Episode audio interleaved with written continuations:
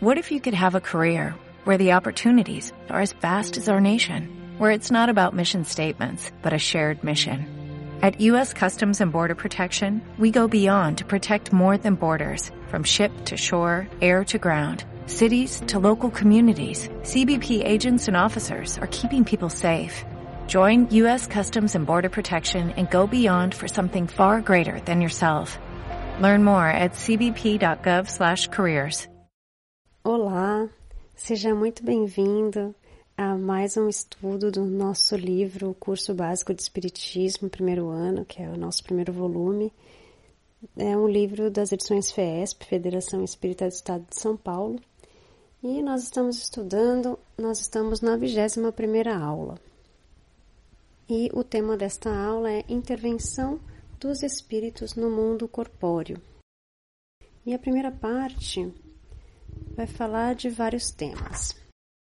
Vai falar sobre a afeição dos espíritos por certas pessoas, sobre anjos da guarda, espíritos protetores e familiares e simpáticos. Então vamos lá. Afeição dos espíritos por certas pessoas. Os espíritos geralmente possuem afeição por determinadas pessoas.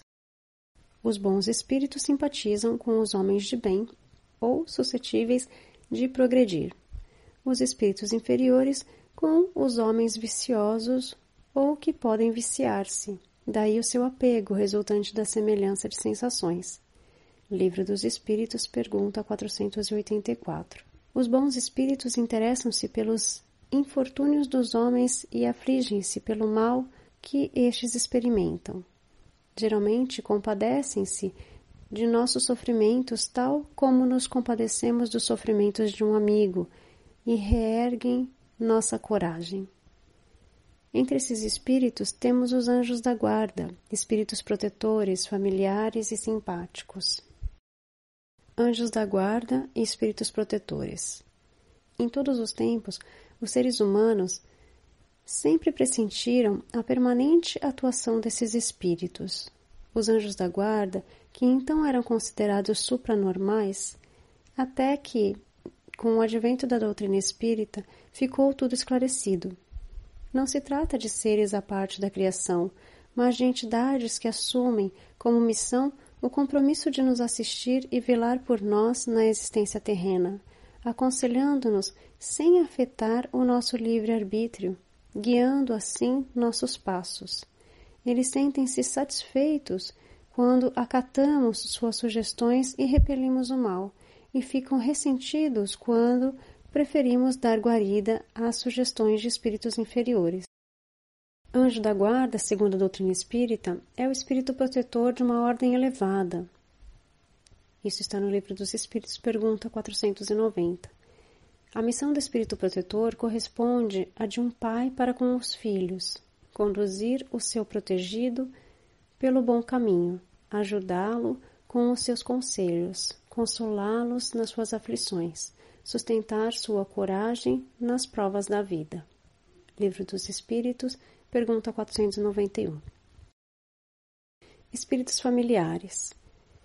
Alguns espíritos ligam-se a uma determinada família, cujos membros estão unidos pela afeição, passando então a ser espíritos familiares, eles têm afeição e se unem a essas pessoas por laços mais ou menos duráveis, com o fim de lhes serem úteis dentro de suas limitações. São bons, porém, por vezes pouco adiantados e só atuam por ordem ou permissão dos espíritos protetores. Espíritos simpáticos são aqueles que se sentem atraídos para o nosso lado por afeições particulares e ainda por uma certa similitude de gostos e sentimentos, tanto para o bem como para o mal. De modo geral, a duração de suas relações é quase sempre subordinada às circunstâncias, pela lei de sintonia vibratória ou pelas afinidades. Eles continuam ligados àqueles que se fizeram credores de simpatias especiais. Tanto os espíritos familiares como simpáticos, ao longo das reencarnações, criaram laços indissolúveis que se ligam de forma duradoura. Os espíritos mesmo quando encarnados, sentem-se atraídos pela simpatia independentemente dos laços consanguíneos, após se desvencilharem do corpo físico e voltados aos verdadeiros valores espirituais, estreitam ainda mais esses laços. Todos os indivíduos deveriam procurar sentir a amiga e respeitável presença dos espíritos protetores, sem com isso desrespeitar o limite que existe entre eles pois não lhes é permitido interferir nas atividades e decisões dos homens. A ação dos espíritos que vos querem bem é sempre regulada de maneira a vos deixar o livre-arbítrio, porque, se não tivesseis responsabilidade, não vos adiantaríeis na senda que vos deve conduzir a Deus. Livro dos Espíritos, pergunta 501.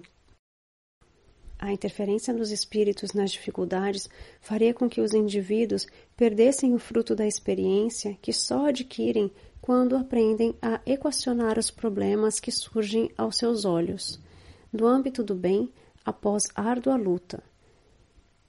Mesmo em suas quedas, os espíritos procuram levantá-los, não os deixando à mercê das dúvidas e inquietações. Induzem-nos ao roteiro da fé para que tenham bom ânimo para prosseguirem em sua jornada no caminho evolutivo, outorgando-lhes assim o mérito de depurar suas próprias dores.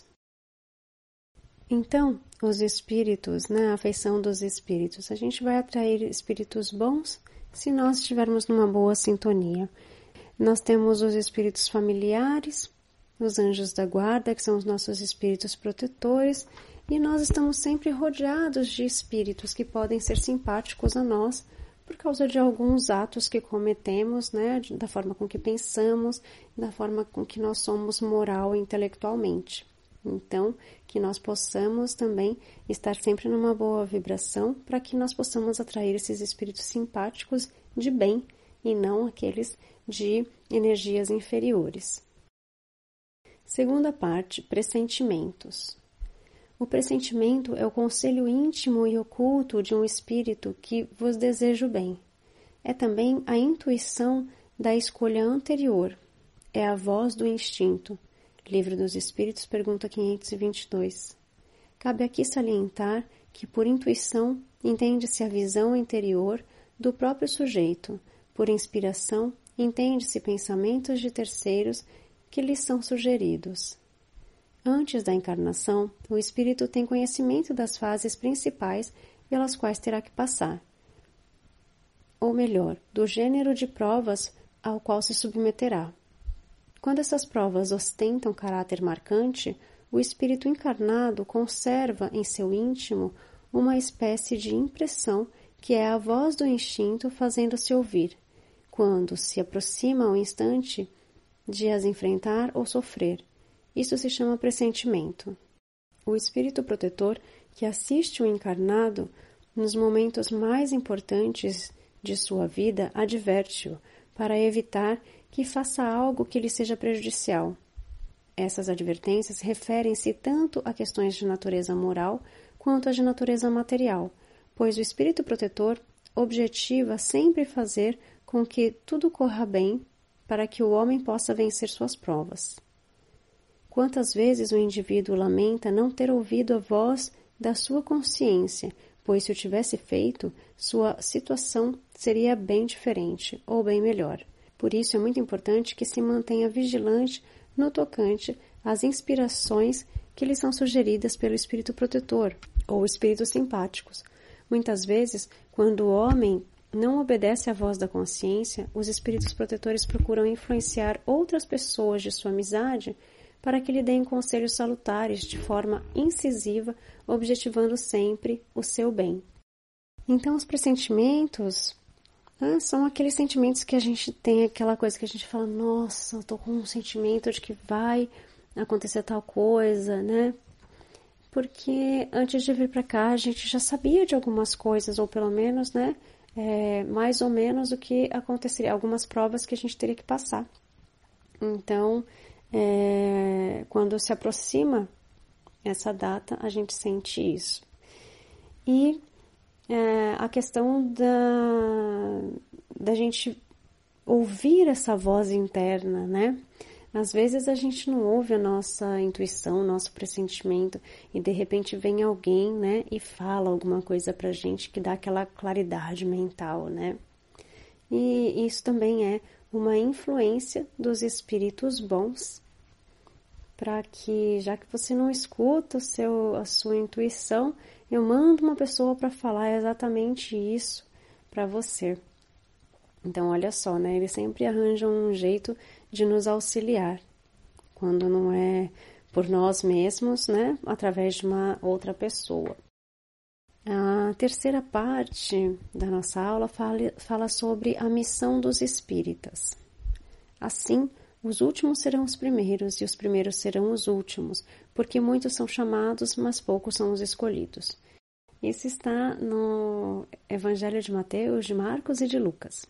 No século passado, após ter vivido no mundo corpóreo, como discípulo de Paulo de Tarso, Erasto, agora integrando a equipe do Espírito de Verdade, vem dar a seguinte comunicação: Não ouvis já se agitar a tempestade que deve assolar o velho mundo e tragar no nada a soma das iniquidades terrestres? Ah, bendizei o Senhor, vós que haveis posto vossa fé em sua soberana justiça e como novos apóstolos da crença revelada pelas vozes proféticas superiores, e despregar o dogma novo da reencarnação e da elevação dos espíritos, segundo tenham bem ou mal cumprido suas missões e suportado suas provas terrestres. Evangelho segundo o Espiritismo, capítulo 10, item 4. Esta mensagem prenuncia, assim, os novos fundamentos de uma doutrina dinâmica, antidogmática e progressista, profundamente alicerçada no Evangelho de Jesus Cristo, e em cuja estrutura estão contidas as leis da reencarnação e do progresso incessante dos espíritos. No dia de Pentecostes, logo após a crucificação de Jesus Cristo, os apóstolos reuniram-se a fim de traçar diretrizes para que não se apagasse o facho de luz por ele trazido ao mundo. Sobre suas cabeças veio, como se fossem línguas de fogo, a chama viva de um idealismo puro, que fez com que neles desabrochasse a mediunidade comprobatória que a mensagem do Cristo deveria ser levada a todos os povos, em todos os idiomas, num atestado eloquente de que a sua doutrina redentora tinha um cunho universal. Atos, capítulo 2, versículos 1 e 41. Deste modo, o espírito Erasto vem dizer que a centelha viva do mesmo idealismo está, como línguas de fogo, pairando sobre as cabeças dos verdadeiros espíritas, numa demonstração viva de serem eles os depositários de um legado sublime qual seja o de levar a todos os quadrantes do mundo a boa nova do Espiritismo, doutrina do cristianismo redivivo.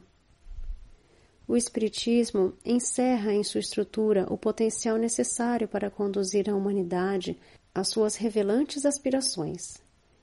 Ele não foi revelado com o escopo de suplantar ou destruir as demais religiões, mas com a finalidade superior de ajudá-las no propósito comum de comprovar a imortalidade da alma e de enfrentar sua luta sistemática contra as investiduras do materialismo desintegrador. Os espíritas devem estar alertas sobre os percalços que encontrarão no caminho. Quando estiverem animados do propósito de divulgar os postulados do Espiritismo, os obstáculos serão inúmeros, pois os sábios exigirão provas, os poderosos duvidarão, os reacionários combaterão as ideias renovadoras. E apenas aqueles a quem Jesus chamou de pequeninos aceitarão decididamente as palavras dos pregadores. Para se dedicar à tarefa ingente de apregoar o Espiritismo, é imprescindível o desprendimento, o trabalho incessante e até o sacrifício de muitas comodidades que a vida oferece. Os espíritas têm a missão, significativa e definida no mundo. O Espiritismo é a terceira revelação, ou o cumprimento da promessa de Jesus Cristo sobre o advento do Espírito de Verdade, o Consolador, cuja tarefa básica é restaurar as excelsitudes da doutrina cristã em toda a sua pureza e magnitude. A missão dos espíritas consiste em algo mais do que simplesmente tentar convencer os homens sobre a excelência dos princípios básicos do espiritismo. Importa ainda em revelar Deus através do trabalho constante, desinteressado, sem outra finalidade, senão o amor ao próximo. Estes serão realmente os últimos, mas os escolhidos na seara do Senhor. Cabe ainda aos espíritas libertar o homem do domínio das superstições e da fé cega, procurando abolir costumes e práticas divorciadas dos ensinamentos cristãos, tais como a idolatria, os ritos exteriores e a crença em dogmas absurdos. Aos espíritas compete propugnar para que a humanidade se liberte dos preconceitos pelo conhecimento da verdade, divulgando os ensinamentos evangélicos livres dos agregados exteriores que lhes foram introduzidos no decorrer de séculos de obscurantismo e de atraso moral e espiritual. Apresentar um Cristo vivo, atuante, esplendoroso e vibrante, a fim de suplantar o Cristo inerte, amargurado e derrotado que tem sido apresentado à humanidade, resgatando assim a mensagem de amor que ele nos deixou. Frente a tais responsabilidades, muitos dos que se dizem espíritas omitem-se do cumprimento de seus deveres cristãos, envolvidos apenas pelas questões materiais, tornando-se difícil distingui-los dos verdadeiros discípulos de Jesus. Mas os que estão no bom caminho trazem em si a marca luminosa de sua vivência evangélica, pois vós os reconhecereis pelos princípios de verdadeira caridade que eles professarão e praticarão. Vós os reconhecereis pelo número das aflições às quais eles terão levado consolações. Vós os reconhecereis pelo seu amor ao próximo, pela sua abnegação, pelo seu desinteresse pessoal. Vós os reconhecereis, enfim, pelo triunfo dos seus princípios, porque Deus quer o triunfo da sua lei. Evangelho segundo o Espiritismo, capítulo 20, item 4. Então, a missão de nós espíritas, né, é seguir os princípios do Evangelho segundo o Espiritismo, as leis morais, né, e é passar para as outras pessoas o que nós sabemos, né, é libertar o homem né, do domínio dessas superstições, da fé cega, é pensar no bem das religiões e não que esta religião é melhor que a outra ou que sabe mais que a outra, mas é ensinar ao próximo o que nós sabemos. O que nós sabemos sobre a vida eterna, né? o que nós sabemos sobre a reencarnação sem desmerecer o próximo, sem desmerecer as outras religiões, tendo sempre o respeito pela fé de cada um, mas mostrar a eles o que existe por trás né, da morte, da morte do corpo, e ensinar às outras pessoas o que nós aprendemos, com exemplos, principalmente com exemplos práticos, porque nós temos o dever moral de seguir os ensinamentos nos passos do Mestre, com humildade, com caridade, com amor, com perdão. Então, esse é o, a missão, essa é a missão né, de nós espíritas, que trabalhemos para o bem, né, fazendo o bem sem olhar a quem, é, com esses princípios né, de auxiliar e levar ao conhecimento das outras pessoas é, a questão da reencarnação. Então é isso, eu espero que essa aula tenha servido também para uma grande reflexão sua e a gente se vê na próxima aula. Gratidão, namastê, namastate.